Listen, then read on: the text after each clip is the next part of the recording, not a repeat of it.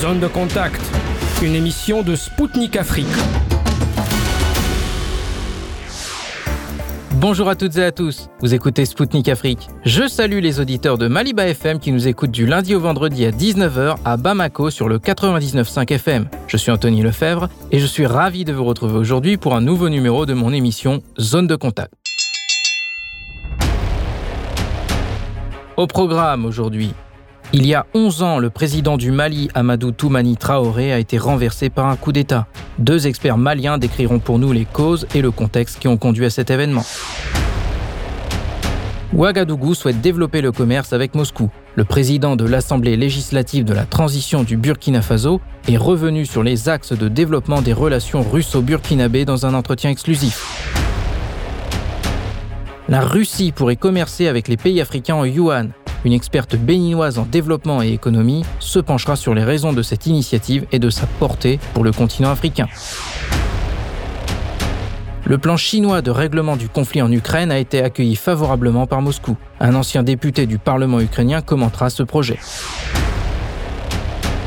Le président algérien Abdelmajid Tebboune a proposé dans une interview que son pays fasse office d'intermédiaire entre Moscou et Kiev. Un expert sécuritaire et de défense suggérera les raisons pour lesquelles l'Algérie est bien placée pour y parvenir. Un mandat d'arrêt a été émis contre Vladimir Poutine par la Cour pénale internationale. La représentante en Russie d'un parti ivoirien indiquera pourquoi cette décision est juridiquement nulle et non avenue.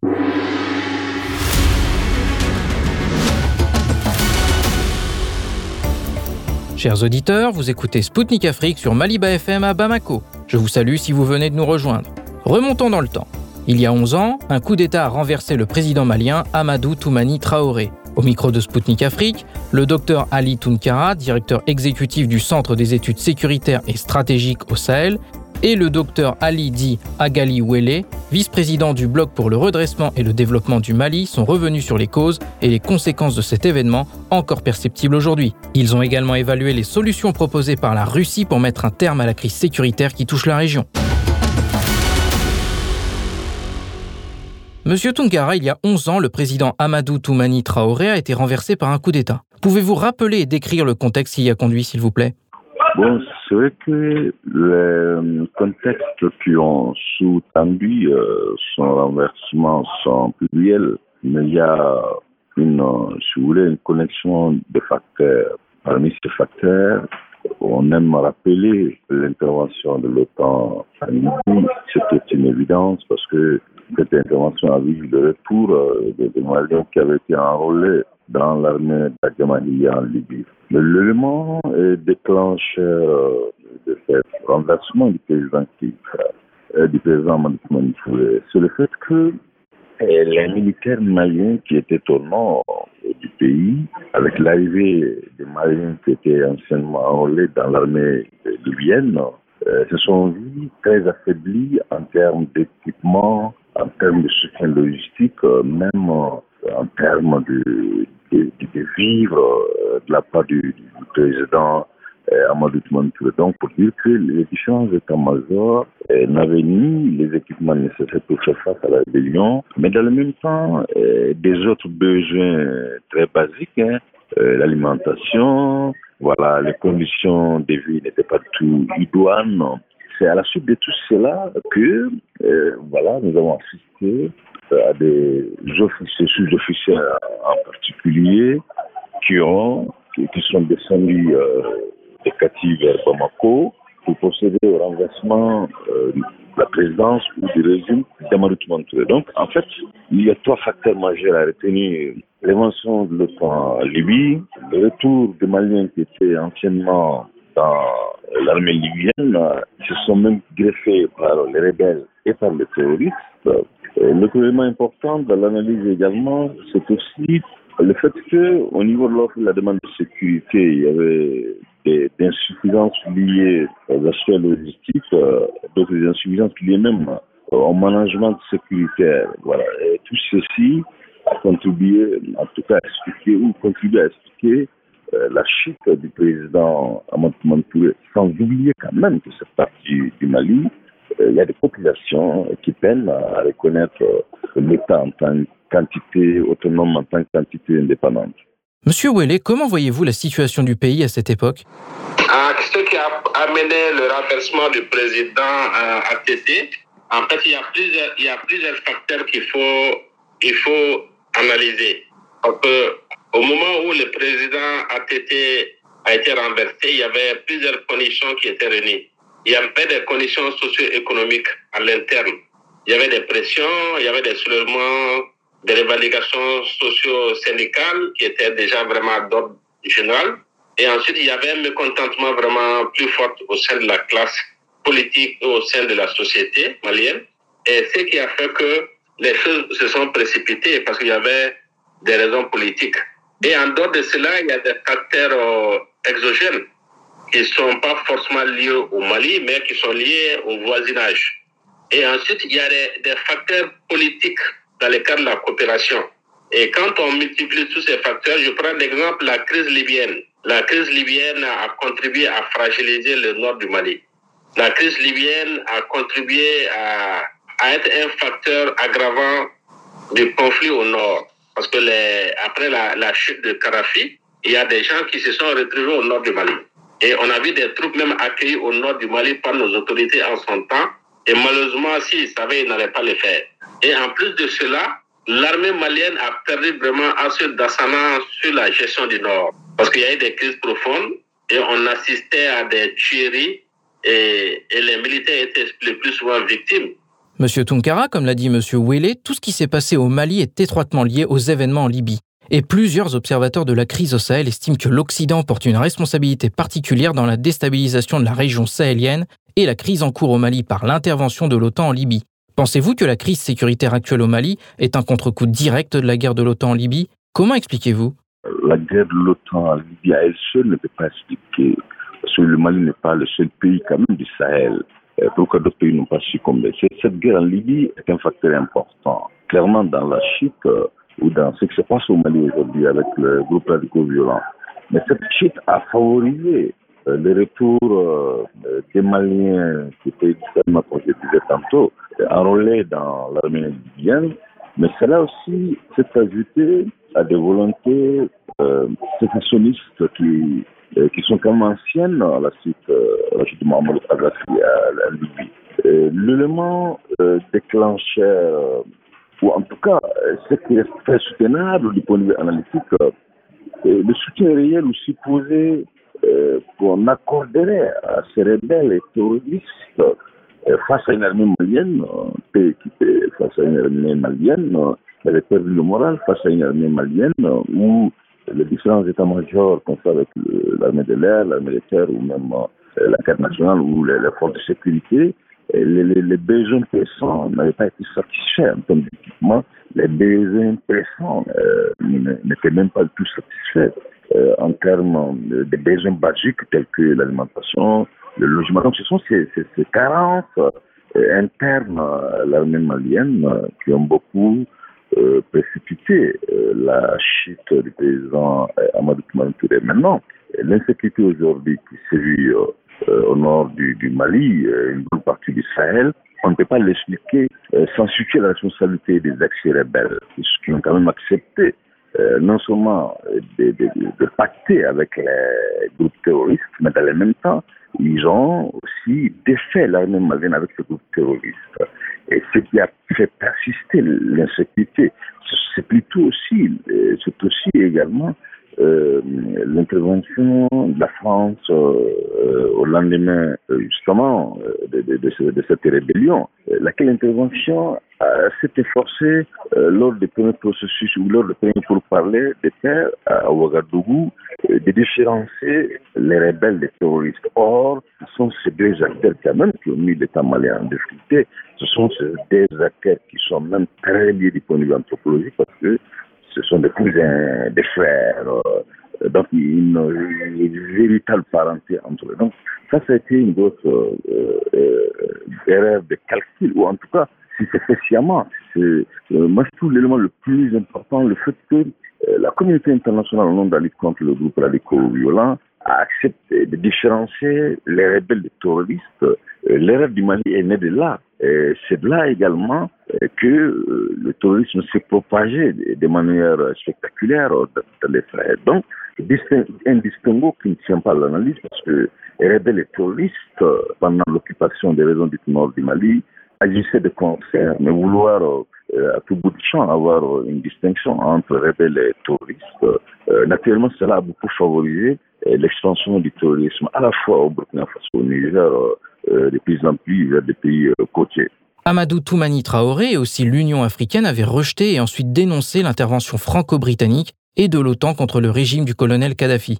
Pourquoi les positions des institutions africaines n'ont pas été considérées sur la question libyenne? Alors, c'est vrai qu'en fait, les dirigeants africains, d'alors, même aujourd'hui, sont toujours traversés par des interférences. Malheureusement, ce sont des dirigeants majoritairement qui sont inféodés à des régimes euh, occidentaux.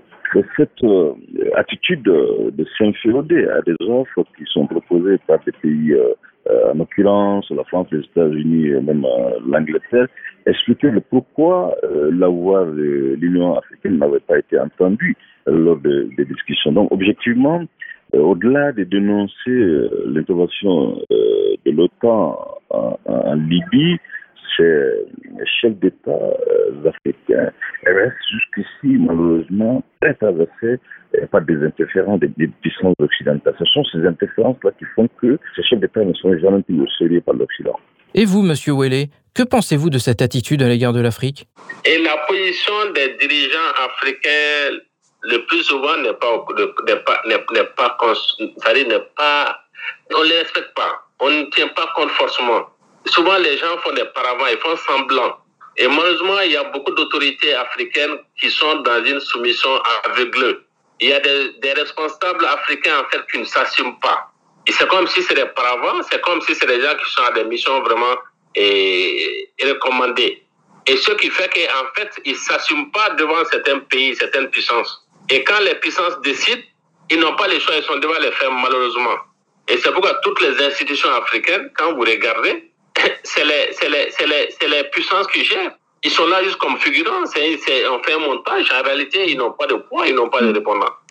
Et c'est dommage. Et sinon, africains, on ne les écoute pas. Quand l'OTAN décide, l'Union africaine ne peut rien faire. Parce qu'ils sont dans la soumission totale, ils n'ont pas de force, ils ne peuvent pas repousser, ils ne peuvent pas répliquer, ils ont quel moyen, quelle force pour pouvoir se défendre? Il n'y en a pas. Et c'est pourquoi ils subissent, nous tous ce problème. Et c'est général. Et c'est la force qui, qui règne dans ce monde-là. La force, c'est la puissance de la force militaire qui règne. La force économique. Et ces différents facteurs mis, mis en, ensemble, ceux qui n'ont pas les moyens, les ressources, ils ne peuvent pas se défendre, ils ne peuvent pas se justifier, ils ne peuvent pas se faire entendre le plus souvent. Et quelles sont les solutions possibles selon vous pour mettre un terme à cette crise sécuritaire au Mali et au Sahel en général? Et pour mettre cette crise au niveau du Sahel, la première des choses, il faudra considérer que nous sommes tous des citoyens, nous sommes tous des êtres humains. Et que nous avons, nos pays ont besoin d'un secours, d'un appui suffisant pour endiguer ces problèmes. Et pour qu'on puisse finir avec ce problème, il est important qu'à l'interne, notre pays puisse prendre des dispositions sécuritaires, renforcer, comme on dit, la maîtrise de son territoire, renforcer ses équipements militaires, former la population dans le cadre du, du civisme, pour que les gens puissent savoir qu'est-ce qu'il faut pour sauvegarder l'intérêt général, l'intérêt particulier du pays. Parce qu'avec la crise économique, avec la pauvreté, avec le chômage, c'est plus facile de, de, prendre la jeunesse, les bras, les bras valides, à travers un minimum pour qu'ils puissent vraiment se retourner contre le pays. Et malheureusement, c'est ce qui se fait parce qu'ils recrutent au sein de, de la population. Même s'ils viennent, ils recrutent au sein de la population. Et le plus souvent, c'est ces opérations qui continuent. Et en même temps que les, les pays voisins se donnent la main, dans la sous-région, que les, nous ayons des hommes politiques, des responsables qui s'assiment pour l'intérêt général de, de, nos populations. Et au sein du Mali, c'est bon que les autorités maliennes qui viennent s'assiment, qui voient l'intérêt général du Mali et non l'intérêt d'un autre pays particulier qui nous dicte des choses. On doit avoir notre souveraineté par rapport aux décisions. On doit nous écouter par rapport à certaines décisions. Et je prends l'exemple quand le Mali a demandé l'appui aérien. Et ce qu'on nous a dit, il semblerait qu'au lieu de l'appui aérien, les gens sont venus par rapport à l'appui terrestre, qui n'était pas demandé. Et ils n'avaient aucune force, aucun moyen de pouvoir dire non. Qu'est-ce qui s'est passé? Moi-même, je pose la question aujourd'hui, pourquoi ces autorités n'ont pas répliqué, pourquoi ils n'ont pas dit qu'on avait besoin de l'appui aérien et non de l'appui terrestre? Et voilà comment les choses se passent. On fait semblant, entre guillemets, de venir nous aider, et je ne pense pas forcément que c'était le cas. Les gens viennent pour des intérêts que nous ne connaissons pas, des plans qui sont élaborés, des stratégies qui sont élaborées que nous ignorons, et ils mettent en œuvre au détriment de la population, au détriment des bénéficiaires. Et vous, Monsieur Tunkara, quelles sont les solutions qui vous semblent les plus réalistes? Alors, euh, parmi les solutions qui font consensus dans toutes les analyses sérieuses, euh, c'est de responsabiliser les organisations régionales et sous-régionales dans la lutte. Par exemple, aujourd'hui, euh, si euh, l'on veut réellement assister à un Sahel beaucoup plus calme, beaucoup plus apaisé, c'est de transférer le mandat de l'ONU, par exemple, au Mali, à la CDAO. Donc, ce sont euh, des pays contributeurs de la CDAO qui vont évoluer sous un même commandement, sous un même état-major et lutter efficacement contre le groupe radico-violent dans les pays qui sont aujourd'hui minés. Je me reste sérieux avec euh, la lutte.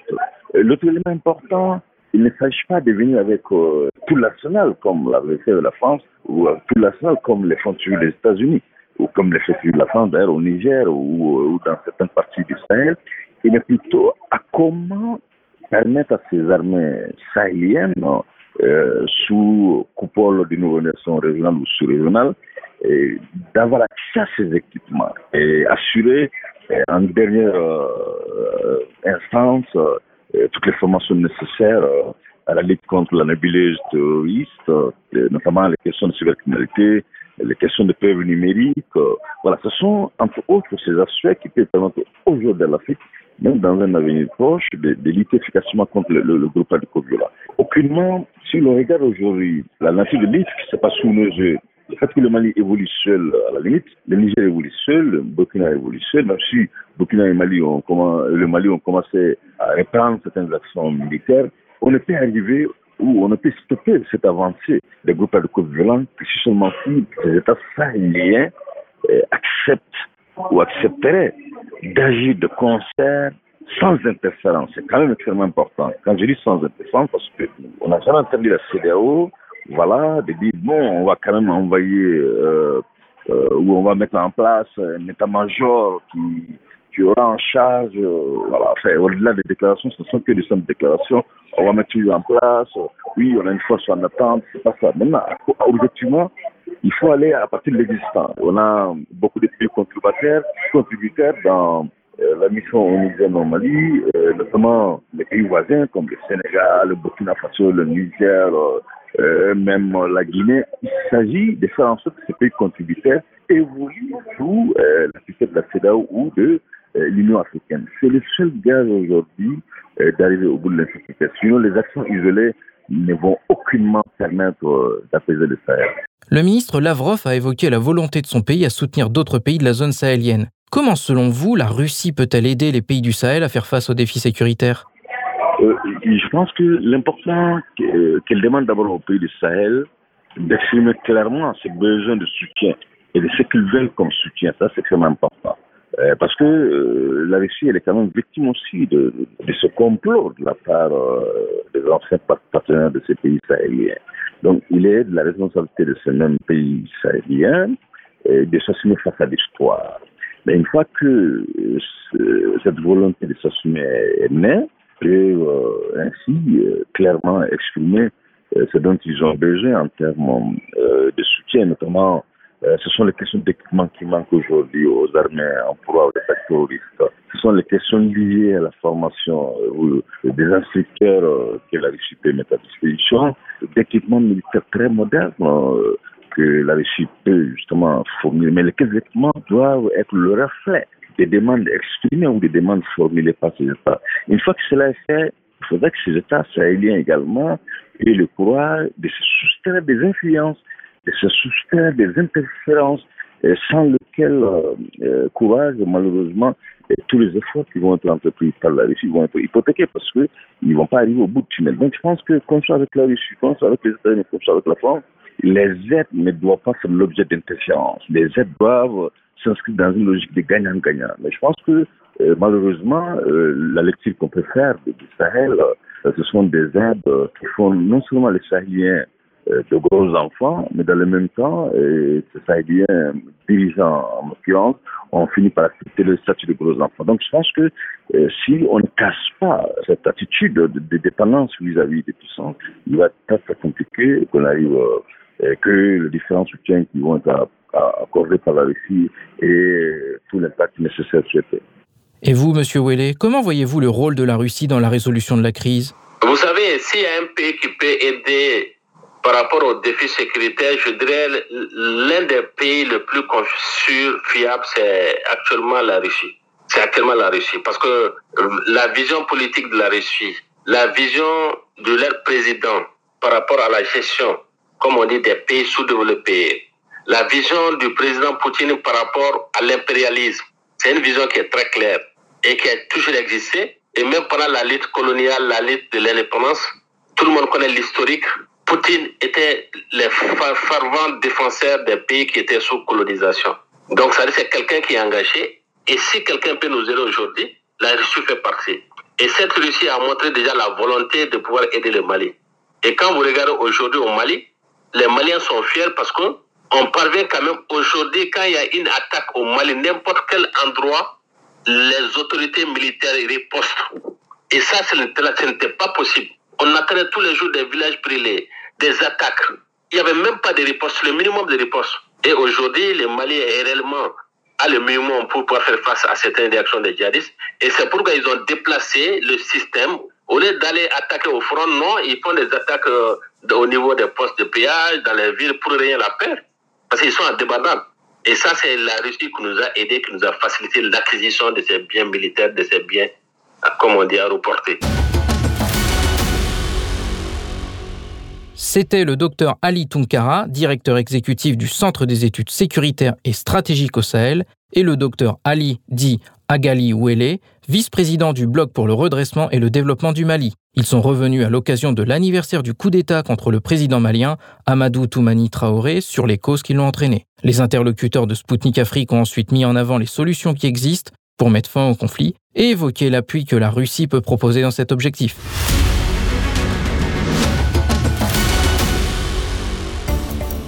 Mesdames, Messieurs, vous écoutez Spoutnik Afrique sur Maliba FM à Bamako sur 99.5 FM. Moi, Anthony Lefebvre, je vous salue si vous venez de nous rejoindre à l'instant. Un autre pays du Sahel confronté à une crise sécuritaire est le Burkina Faso. Ouagadougou peut compter sur le soutien de la Russie dans sa lutte contre le terrorisme, mais veut maintenant aller plus loin. Pour les autorités burkinabées, la coopération avec Moscou doit également se renforcer dans le secteur économique. Pour rappel, en décembre dernier, le premier ministre du Burkina Faso, Apollinaire Kielem de Tambela, s'était rendu en Russie. Lors d'une interview, il avait appelé le monde des affaires russes à venir dans son pays et souhaitait avoir plus de produits russes dans son pays. Présent à Moscou pour la conférence Russie-Afrique, le président de l'Assemblée législative de la transition du Burkina Faso, Ousmane Bougouma, a accordé une interview exclusive à la correspondante de Sputnik dans laquelle il donne les axes de développement de la coopération russo-burkinabé. Alors, Monsieur le Président, le thème euh, de, du sommet était Russie-Afrique dans le monde multipolaire. Mhm. La Russie se dit, euh, affirme euh, œuvrer pour changer l'ordre mondial. Alors, comment appréciez-vous les changements actuels dans le monde que la Russie a provoqués? Merci beaucoup. ce thème est un thème qui vient à un moment capital parce que le monde subit actuellement beaucoup de, changements. Et c'est bien que la Russie anticipe sur l'évolution. Pour un, monde multipolaire, euh, d'où le pouvoir n'est pas centralisé euh, au niveau d'un État, mais reparti entre plusieurs États sur plusieurs continents. Donc euh, ce thème nous a invités à réfléchir ensemble comment construire ce monde multipolaire pour l'avenir, pour plus de paix. Et c'était avec vraiment un réel plaisir que le Burkina Faso a préparé cette conférence où nous, en tant que parlementaires représentant les peuples, nous essayons de voir aussi quelle peut être la contribution des parlements à ce débat-là. D'accord. Et euh, pour la coopération entre le Burkina Faso et la Russie, à votre avis, quel, dans quel domaine euh, cette coopération doit être renforcée? Alors je précise que euh, c'est le gouvernement du Burkina Faso qui conduit la coopération au niveau international. il y a bien sûr la diplomatie parlementaire et nous, en tant que parlementaires, nous accompagnons le gouvernement dans ce sens. Au regard de la priorité de la, des priorités de la transition au Burkina Faso, la priorité en termes de coopération, c'est d'abord le domaine de la sécurité et de la défense.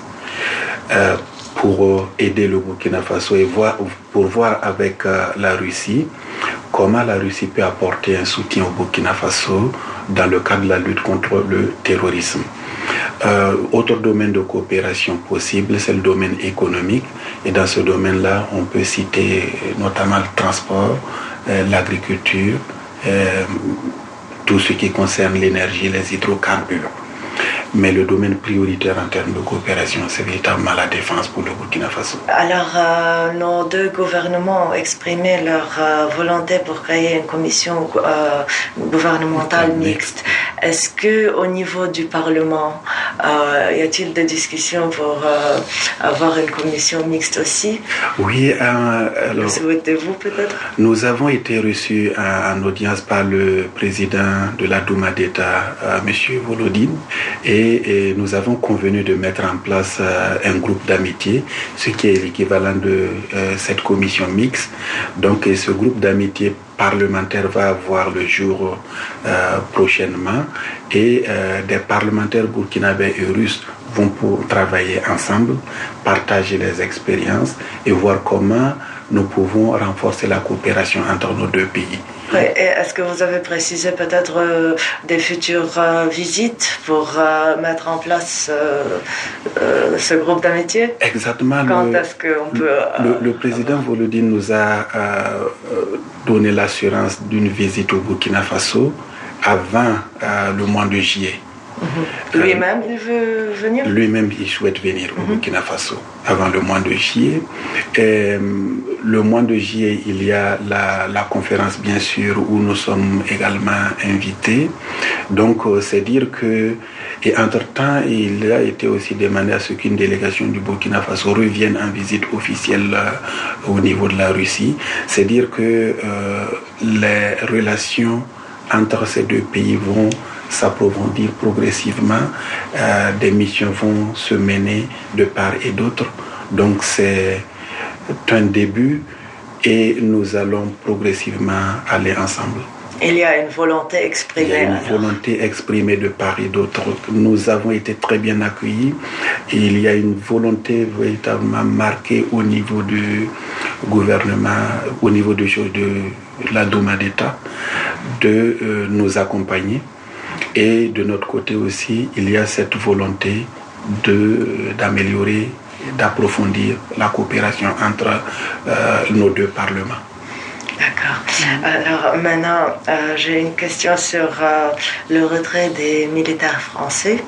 Alors le Burkina a exigé le retrait de toute la présence euh, des militaires françaises au pays. Mhm. Pourriez-vous me dresser le bilan de cette présence militaire dans votre pays au cours des années passées?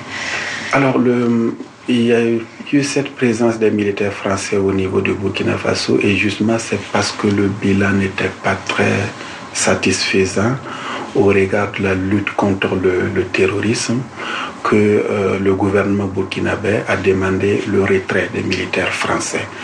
Euh, dans l'accord qu'il y avait avec la France, euh, cette présence visait à apporter un appui à l'armée burkinabé dans le cadre de la lutte contre le terrorisme. Le constat malheureusement c'est que le terrorisme ne faisait qu'avancer. Donc euh, le gouvernement s'est décidé à arrêter cet accord-là parce que les résultats n'étaient pas au rendez-vous.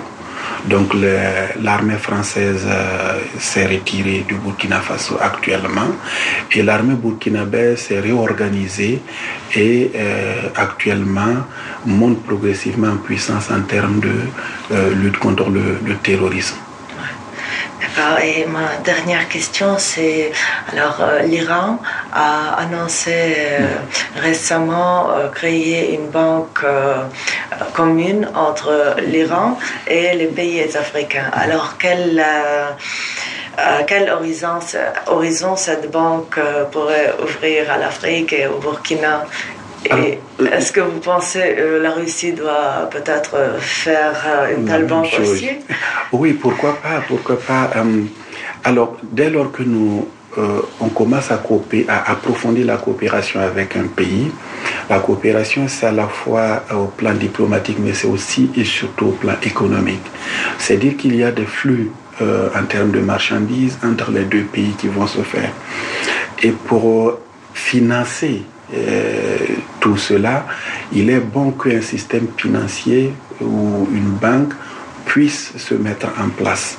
Si il y a, vous venez de donner l'exemple de l'Iran qui se met en place, je n'ai pas une idée d'horizon temporel euh, à laquelle cette banque peut s'installer au Burkina, mais c'est dire qu'au niveau de la Russie aussi, s'il y a euh, le développement de la coopération avec la Russie dans les secteurs clés de l'économie, il est bon aussi de voir comment, euh, au plan financier, on pourrait avoir une banque, euh, pourquoi pas qui s'installe au Burkina Faso et qui peut être un vecteur à la fois pour financer les activités sur place, mais aussi dans les rapports entre le Burkina Faso et la Russie.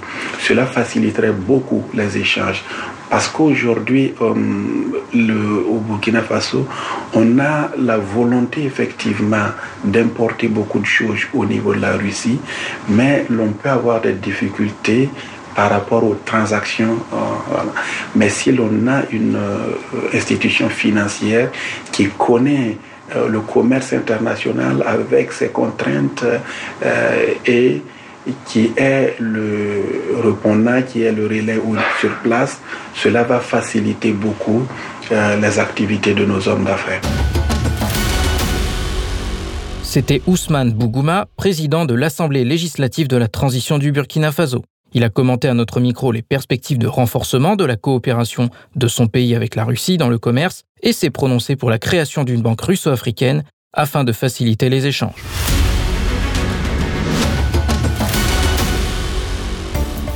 Chers auditeurs, vous êtes bien à l'écoute de Spoutnik Afrique. Je salue celles et ceux qui viennent de se brancher sur les ondes de Maliba FM à Bamako. La création d'une banque russo-africaine, dont la correspondante de Spoutnik a parlé à Ousmane Bougouma, président de l'Assemblée législative et de la transition du Burkina Faso, prendra certainement du temps. Cependant, la méthode proposée par Vladimir Poutine pour faciliter les échanges avec les pays africains et ainsi échapper au diktat du dollar pourrait être mise en œuvre dans un avenir proche. Le président russe a déclaré être favorable à l'utilisation du yuan pour les échanges commerciaux de la Russie avec les pays africains. Cette monnaie chinoise serait également utilisée pour les règlements avec l'Asie et l'Amérique du Sud. Au micro de Spoutnik Afrique, Aline Assankpon, experte béninoise en développement et économie, se penche sur les raisons de Moscou et la portée d'une telle initiative pour le continent africain. Écoutons-la. Pour moi, la position que la Russie adopte aujourd'hui vis-à-vis du continent africain me paraît comme, euh, euh, comment je vais dire, un revirement spectaculaire. La Chine est déjà présente sur le continent africain avec euh, une coopération, très offensive, puisque euh, la Chine semble être plus avancée sur le continent que la Russie, parce que la Russie intervient, dans les ressources minières, surtout dans la fourniture des armes, l'armement. Et la Chine, elle, elle, intervient dans la réalisation de grandes infrastructures en Afrique. Donc, Maintenant, commercer avec le yen, la monnaie chinoise, je ne saurais dire exactement l'avantage pour l'Afrique. Et la Chine, avec le yen, n'a jamais eu de gêne pour entretenir des relations commerciales avec les pays africains. Tandis que pendant longtemps, la Russie a toujours euh, utilisé l'euro, auquel une bonne partie du continent africain est arrimée, notamment euh, l'Afrique centrale et l'Afrique de l'Ouest. Aujourd'hui, si la Russie décide de faire des affaires avec le continent à travers la monnaie chinoise, c'est la preuve que la Russie est en train de tourner droit à l'Union européenne qui est plutôt focalisé sur l'aide au développement. Je peux aussi dire que la Russie est en quête de nouveaux marchés. La Russie doit avoir des raisons vraiment sérieuses de vouloir commercer avec euh, la monnaie chinoise. Sinon, ben, comme je l'ai dit plus haut, la Chine est déjà sur le terrain.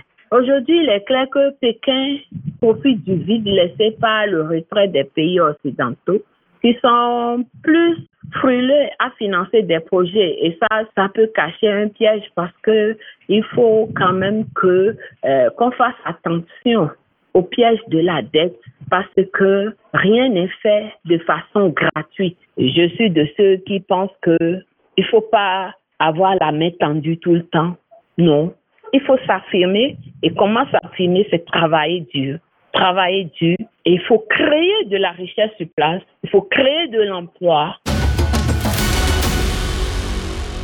C'était Aline Assankpon, experte béninoise en développement et en économie. Elle a évoqué les raisons qui pourraient pousser la Russie à opter pour le yuan dans ses échanges commerciaux avec l'Afrique et les perspectives éventuelles pour le continent.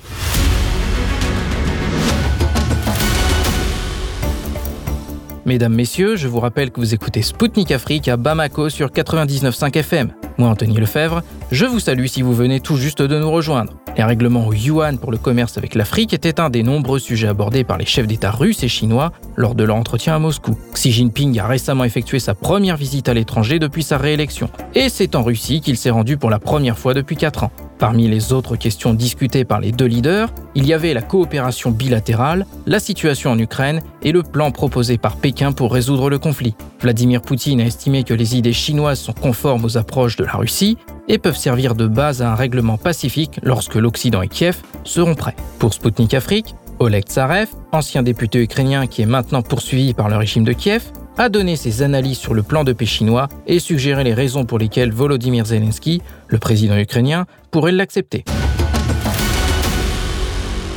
Lors de la rencontre entre Xi Jinping et Vladimir Poutine, le plan de paix chinois sur l'Ukraine a été discuté, un plan qui est généralement bien accueilli à Moscou.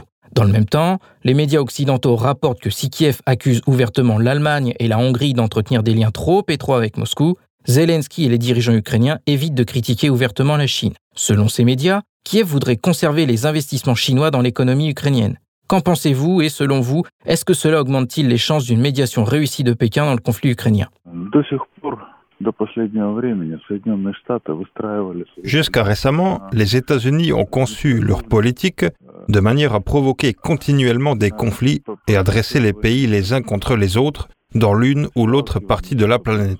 Ils restent ainsi l'hégémon. Apparemment, la Chine a proposé un concept radicalement différent, celui de la coexistence pacifique, de l'établissement de relations. Nous ne savons pas encore très bien comment les choses vont évoluer. Quoi qu'il en soit, en appliquant cette politique, Pékin gagne des points en matière de politique étrangère. La Chine et les États-Unis revendiquent tous deux un rôle de premier plan dans le monde. Et pourquoi Kiev se trouverait-il des ennemis alors que les États-Unis sont loin et que la Chine est là? Les États-Unis sont en crise et la Chine se développe. Il n'est donc pas nécessaire de se quereller avec elle. En particulier, il n'y a pas lieu de se disputer avec son dirigeant, Xi Jinping. Il a été élu et le restera encore longtemps, et personne ne souhaite avoir un tel ennemi. D'autant plus que l'histoire de toutes les guerres montre que les États-Unis profitent simplement des autres pays. Et Zelensky comprend que si, par exemple, sa contre-offensive ne réussit pas, ce que nous espérons bien, il est fort possible que l'Occident se rende compte qu'il est inutile de fournir des armes et de dépenser de l'argent pour l'Ukraine. Et Zelensky se retrouvera avec un pays en ruine et les familles des morts. L'Ukraine compte donc sur les investissements chinois pour reconstruire le pays. Il ne sert à rien de se disputer avec Pékin. Vous pensez donc que, dans une certaine mesure, le plan de paix de Pékin pour résoudre le conflit pourrait même être accepté à Kiev par les dirigeants ukrainiens actuels? C'est tout à fait possible. Il est évident que les négociations ne sont pas possibles pour l'instant. L'Ukraine a accumulé des forces armées le long des lignes de front avec des soldats formés par l'Occident. Il y a environ 1000 véhicules blindés, des bombes légères, une défense antiaérienne, des drones. L'Occident fournit environ 1 million d'obus de calibre 155 mm seulement. Tout cela en vue de la grande offensive des forces armées ukrainiennes à laquelle tout le monde s'attend désormais. Et c'est sur la base de ces résultats que des accords seront élaborés. Selon toute vraisemblance, le conflit sera gelé cette année. Je pense que le temps des négociations n'est pas encore venu, mais Pékin a montré ses intentions. Il a annoncé son plan et le moment viendra. D'autre part, nous ne savons pas dans quelle mesure Pékin sera disposé à faire aboutir ce plan. Globalement, la Chine mise sur le temps. Les Chinois savent attendre. Et tôt ou tard, les choses se déroulent comme ils le souhaitent. Mais peut-être répondront-ils aux livraisons intensives d'armes de l'Occident à l'Ukraine, en fournissant également des armes à la Russie. De 2013 à 2018, des armes d'une valeur de 20 milliards de dollars ont été livrées par la Russie à la Chine. En fait, l'armée chinoise a été réarmée à l'aide d'équipements soviétiques. Et si une partie au moins de cet équipement est restituée à la Russie, la situation changera radicalement. Mais ce n'est peut-être même pas la Chine qui fournira cet équipement, mais la Corée du Nord, par exemple. Aucune plainte ne peut être déposée contre la Chine dans ce cas. La Russie peut fournir à la Corée du Nord les denrées alimentaires dont elle a toujours besoin. En même temps, la Corée du Nord est un satellite de la Chine. Et l'avis de la Chine sur la question de savoir s'il faut ou non fournir des armes est très important. La Chine dispose de nombreux leviers pour faire valoir sa position. L'avenir nous dira si ces leviers seront utilisés et dans quelle mesure. Mais la réaction de l'Occident suggère que la visite de Xi Jinping a été accueillie avec une grande irritation. Le Premier ministre japonais s'est immédiatement rendu en Ukraine. Biden a fait adopter une loi visant à déclassifier le matériel relatif au coronavirus. Il s'agit là d'une pression claire sur la Chine, la menace que les États-Unis l'accusent d'avoir propagé le coronavirus et impose des sanctions. Il s'agit également de l'accélération de l'envoi de chars d'assaut des États-Unis à l'Ukraine. Tout cela montre qu'en Occident, la visite a été notifiée et qu'elle suscite une réaction très sérieuse. Il y a peut-être quelque chose que nous ignorons, mais que les dirigeants occidentaux savent. C'est pourquoi ils réagissent à ce point. Après tout, il n'était pas nécessaire que Xi Jinping se rende à Moscou uniquement pour annoncer une nouvelle fois son plan de paix. Et probablement que s'il n'y avait pas eu quelque chose d'autre derrière, sa visite n'aurait pas provoqué une réaction aussi forte.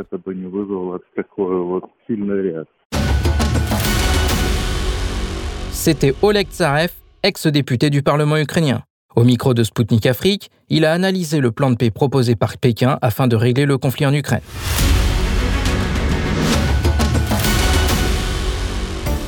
Chers auditeurs, je vous rappelle que vous écoutez Spoutnik Afrique sur Maliba FM à Bamako. Je suis Anthony Lefebvre et je vous présente mon émission Zone de contact. La Chine n'est pas le seul pays à offrir son aide pour résoudre le conflit ukrainien. Le président algérien Abdelmajid Tebboune a proposé dans une interview que son pays fasse office d'intermédiaire entre Moscou et Kiev. Cette proposition a de quoi interroger. Récemment, Alger a rouvert son ambassade à Kiev qui était fermée depuis le début de l'opération spéciale russe en Ukraine. La diplomatie algérienne avait déclaré que cette décision intervenait dans le cadre de la sauvegarde des intérêts de l'État dans ce pays, ainsi que de ceux de la communauté nationale. Pourtant, dans le même temps, Alger s'est rapproché encore plus de Moscou. La présidente du Conseil de la Fédération, la chambre haute du Parlement russe, Valentina Matvienko, a été reçue en grande pompe en Algérie et le président algérien, Abdelmajid Tebboune, a annoncé qu'il se rendrait en Russie en mai à l'invitation de Vladimir Poutine. Au micro de Sputnik Afrique, Akram Kariev, expert sécuritaire et de défense, fondateur et animateur du site d'information militaire MENA Défense, suggérera les raisons pour lesquelles l'Algérie est bien placée pour devenir intermédiaire entre Moscou et Kiev. Écoutons-le. Euh, c'est quelque chose qui est à prendre au sérieux même si euh, jusqu'à maintenant aucun effort de médiation n'a été fait ou entrepris du côté algérien, c'est peut-être euh, l'occasion pour le nouveau ministre Ahmed Attaf de s'y atteler. Euh, L'Algérie maintient de très bonnes relations avec l'Ukraine et d'excellentes relations avec la Russie. Pour rappel, l'Ukraine maintient une ambassade ouverte et, et, proprement staffée à Alger et Alger a euh, suspendu l'activité de son ambassade en la transférant en Roumanie euh, juste après euh, le début de, de l'opération spéciale, l'opération militaire spéciale. Donc l'Algérie compte rouvrir son ambassade à Kiev maintenant que la situation dans la capitale ukrainienne est plus ou moins stabilisée et sûre. Donc l'Algérie a beaucoup d'avantages, donc ce, cette neutralité, le fait que les relations existent et soient bonnes avec les deux parties, et le fait aussi que Alger, depuis le début de l'ASMO, a été quand même euh, un point focal pour de nombreux euh, VIP occidentaux, états-uniens, britanniques, français notamment, euh, qui se sont rendus en Algérie pour euh, discuter de questions liées à l'énergie, liées à la migration, liées aussi aux conséquences de ce conflit. Donc, je pense que l'Algérie a certaines chances. Maintenant, est-ce que cette médiation peut avoir l'oreille euh, de, des États-Unis euh, et avoir l'oreille aussi euh, du président Zelensky, je ne sais pas. je pense que dans le cadre de, de, de la visite du président Tebboune, il pourrait y avoir une, une, sorte de, de package de, de, recommandations qui pourrait être formulé par le président Poutine, de recommandations ou bien de, de propositions. Euh, qui pourrait être faite par le président de la Fédération de Russie et qui pourrait permettre euh, l'ouverture de négociations. Euh, quant à leur succès, je pense que cela va être un petit peu compliqué. Mais en tout cas, l'intention est là.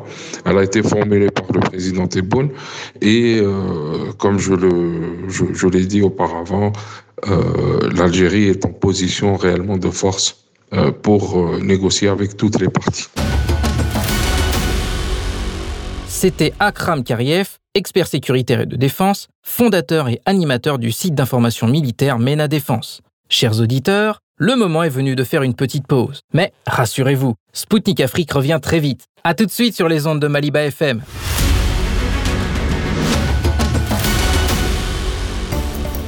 De retour sur les ondes de Maliba FM à Bamako. Ici Spoutnik Afrique et l'émission Zone de Contact, présentée par Anthony Lefebvre. Je salue les auditeurs et les auditrices de la station qui viennent de nous rejoindre, mais aussi ceux qui nous écoutent depuis d'autres pays via le site internet de Maliba FM. La Cour pénale internationale de la Haye recherche Vladimir Poutine. L'institution a émis un mandat d'arrêt contre le président russe et la commissaire aux droits de l'enfant, Maria Lvova Belova. Le Kremlin a réagi en déclarant que cette décision n'avait aucune valeur juridique, et pour cause. La Russie n'a pas ratifié le traité de Rome de 1998 qui a statué sur la création de la CPI. Fait curieux, les États-Unis ne sont pas non plus signataires de ce document. C'est également le cas de nombreux pays africains. En Afrique, le lancement de ces poursuites contre Vladimir Poutine a fait réagir. Le président du Parlement zimbabwéen, Jacob Mulenda, a affirmé que les pays occidentaux manipulent à leur gré le droit international. Pour étayer ses dires, il rappelle qu'il y a tout juste 20 ans, les États-Unis et la Grande-Bretagne sont intervenus en Irak sous prétexte que des armes de destruction massive y avaient été développées, bien que cela se soit avéré faux plus tard. M. Moulenda a conclu en rappelant qu'aucune sanction n'avait été imposée à leur encontre, tandis que dans le même temps, la CPI s'est empressée de délivrer un mandat d'arrêt contre le président russe. L'ancien président ivoirien Laurent Gbagbo connaît bien la CPI. En 2011, un mandat d'arrêt avait été émis contre lui et il avait été détenu à la haie. Dix ans plus tard, l'ex-chef d'État avait été acquitté. Au micro du correspondant de Sputnik Afrique, nommé Esso, représentante en Russie du parti de M. Gbagbo, le parti des peuples africains, a mis en évidence les similitudes entre le cas de Vladimir Poutine et celui de l'ex-président ivoirien. Euh, la Cour pénale internationale a, émis vendredi un mandat d'arrêt contre le président russe euh, Vladimir Poutine.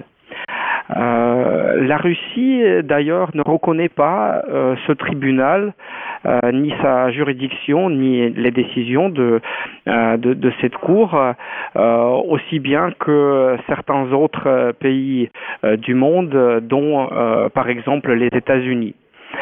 En 2011, cette même Cour avait émis un mandat contre l'ancien président ivoirien Laurent Gbagbo. Euh, il a mhm. fallu il a fallu dix ans euh, avant qu'il ne soit acquitté. Euh, quel commentaire pouvez-vous faire de, de, cette situation, notamment avec ce nouveau mandat d'arrêt contre le président russe?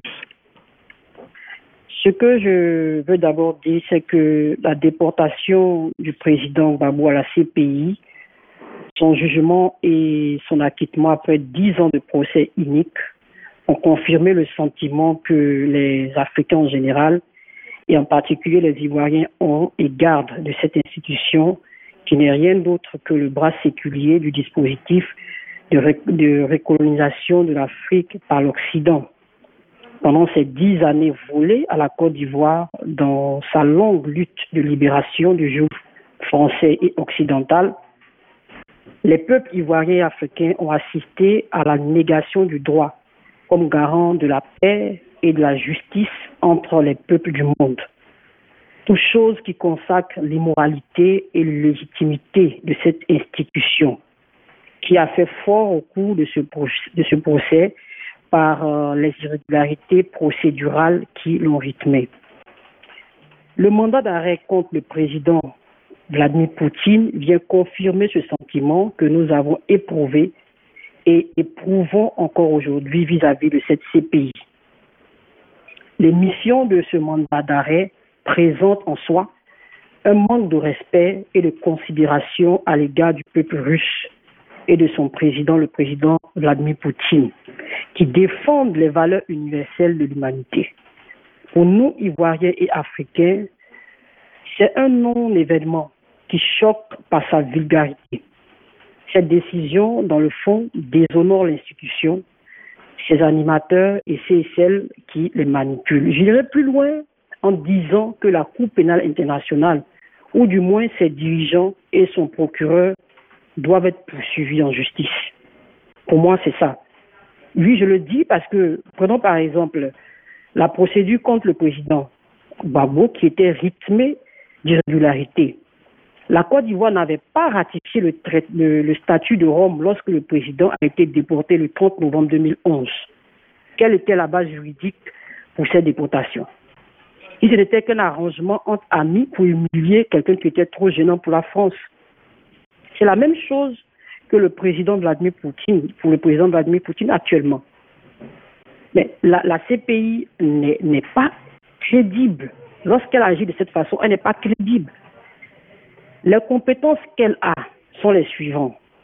La CPI peut émettre un mandat d'arrêt lorsque la personne accusée est un ressortissant d'un État membre. Lorsque le crime supposé est commis sur le territoire d'un État membre lorsque le Conseil de sécurité des Nations Unies transmet l'affaire ou lorsque les juridictions nationales n'ont pas la capacité de juger ces crimes internationaux, des crimes internationaux. Mais on voit que ici, il n'y a aucun, la, la CPI n'est compétente d'aucune manière pour émettre un mandat d'arrêt contre le président Vladimir Poutine. Et c'est déplorable pour cette Cour qui, à chaque fois, se euh, décrédibilise aux yeux du monde et de, des Africains en particulier. Donc c'est ce que c'est ce que je peux dire concernant euh, euh, ce point. Ah, merci. Et qu'en pensez-vous cette cette nouvelle décision de, la Cour pénale internationale Est-ce que cette nouvelle décision peut perturber encore plus le, système du droit international? Bien sûr, bien sûr, bien sûr, parce que en elle-même, la, Cour pénale internationale se donne des normes pour agir, mais elle ne respecte pas ces normes. Elle ne respecte pas ces normes. Ça va obligatoirement perturber les choses et ça perturbe actuellement les choses parce que elle est partiale. Elle est vraiment partiale et elle agit au-delà de toutes les règles de droit qui puissent exister. Les, les peuples sont fondés sur des règles et sur le respect des règles qu'on se donne. Si les institutions internationales ne peuvent pas respecter les bases juridiques qui, sous, qui, sous-tendent leur existence, à quoi est-ce qu'elles servent Et pour moi, euh, ce mandat d'arrêt est vraiment euh, quelque chose de, très grave, de très grave qui est inacceptable en fait, qui est inacceptable. Euh, maintenant, sur fond, sur fond du conflit euh, ukrainien, euh, on ne parle presque pas des exactions de, dans le Donbass qui ont commencé assez longtemps, qui, ont commencé en 2014. Et ces exactions et crimes commis par des groupes radicaux ukrainiens dans le Donbass ont été d'ailleurs documentés par plusieurs experts indépendants sans malheureusement qu'il qu'il n'ait de poursuite de leurs auteurs. Pensez-vous que euh, la Cour pénale internationale, qui n'a pas réagi à ces exactions, est vraiment indépendante dans la, dans la sélection de dossiers et de jugements? Merci pour cette question. Vous savez, le, cas, de la Côte d'Ivoire est un cas école. Et elle ressemble, ce cas-là, pardon, ressemble pratiquement très pour très au cas, à ce qui se passe actuellement dans le Donbass. En Côte d'Ivoire, en 2002, alors qu'il y avait un président élu par les Ivoiriens, le pays sera attaqué par une rébellion. Et cette rébellion a, commis de graves exactions dans le nord, le centre, l'ouest de la Côte d'Ivoire. Mais lorsque euh, la, la Cour pénale existait, mais ne s'est pas saisie, il n'y a rien eu pour euh, dénoncer ces crimes. Et même quand le président a été déporté à la CPI et que les avocats du président ont demandé à ce que soient pris en compte ces crimes de depuis 2002 à 2010, la Cour pénale internationale a refusé de prendre en compte ce qui s'est passé en 2002 et de prendre seulement en compte la crise post-électorale. Elle a simplement fermé les yeux sur ce qui s'est passé en de 2002 à 2010. C'est la même chose dans le Donbass. Mhm. Depuis 2014, il y a de graves exactions, comme vous le dites, documentées, preuves à l'appui. Mais la Cour pénale internationale n'a rien fait. Ils n'ont pas bougé le petit doigt pour réagir, rien du tout. Et puis aujourd'hui, comme par enchantement, on vient émettre un mandat d'arrêt contre le président Poutine. Ah, cela veut dire qu'au lieu d'être un, instrument de justice, euh, euh, vous, vous voyez le rôle de la CPI comme un instrument euh, soit de d'humiliation ou même ou, même de ou même de élimination de, de quelqu'un. Oui, la CPI est un instrument d'humiliation la CPI est un, instrument pour humilier des leaders qui gênent l'Occident. Ce que je dis. Et euh, euh, le, le, le, je dis que c'est quand vous avez la chance que vous arrivez à la CPI. Mais sinon, les Occidentaux, c'est, ça arrange à ce que vous, vous disparaissez de la surface de la Terre. Voilà, c'est ce que, c'est ce que je dis. Hmm. Euh, et la dernière question, euh, si vous permettez, les, les pays africains euh, pourraient-ils, selon vous, se, retirer de la CPI pour former une cour alternative continentale avec une compétence similaire sur le continent africain? Oui, je pense que c'est possible et c'est une chose que les peuples africains doivent faire. Mais avant cela, il y a un préalable qui se pose c'est que les peuples africains doivent engager et gagner le combat de leur euh, véritable indépendance. Parce que tant que cela ne sera pas fait, il y aura toujours des personnes qui vont tirer les ficelles. Les organisations euh, euh, continentales ou sous-régionales seront toujours aux ordres de l'Occident. Donc il est important que les peuples africains se battent pour gagner le combat de leur véritable indépendance. Et puis ensuite, ce euh, projet-là peut être mis en place. Mais ce que je tiens déjà à souligner, c'est qu'il existe en Afrique la Cour africaine des droits de l'homme et des peuples, qui fait aussi ce qu'elle peut. Ce qu'elle peut. Mais il faut donner des moyens à ce projet de Cour continentale de pouvoir exister. C'est-à-dire qu'on parle de moyens, on parle de juges intègres. Parce que quand vous regardez la CPI, c'est pas un exemple. Et pourquoi c'est pas un exemple? Parce qu'il y a un problème d'intégrité de ceux qui la dirigent. Donc, pour que les Africains, cette cour continentale soit crédible aux yeux des Africains, il faut que les moyens qui sont donnés ne sont pas d'abord des moyens financiers, mais des moyens humains.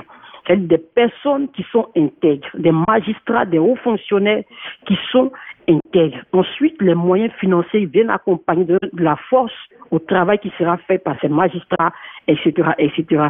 Ça, va, ça va permettre d'avoir des enquêteurs qui pourront déployer toute l'expertise qu'il faut pour pouvoir donner les résultats qu'on attend d'eux. C'est seulement à ce prix-là que euh, cette cour pourra exister et être crédible et donner les résultats qu'on attend des en fait. C'était Nomé Esso, représentante en Russie du Parti des peuples africains. Elle a commenté pour Sputnik Afrique le mandat d'arrêt international émis à l'encontre de Vladimir Poutine par la CPI. Chers auditeurs, Sputnik Afrique, c'est tout pour aujourd'hui. Moi, Anthony Lefebvre, j'aurai le plaisir de vous retrouver très vite pour une nouvelle émission sur les ondes de Maliba FM à Bamako. Je vous invite à consulter notre site afin de vous informer sur l'actualité internationale et africaine. D'ici là, portez-vous bien. Zone de contact, une émission de Spoutnik Afrique.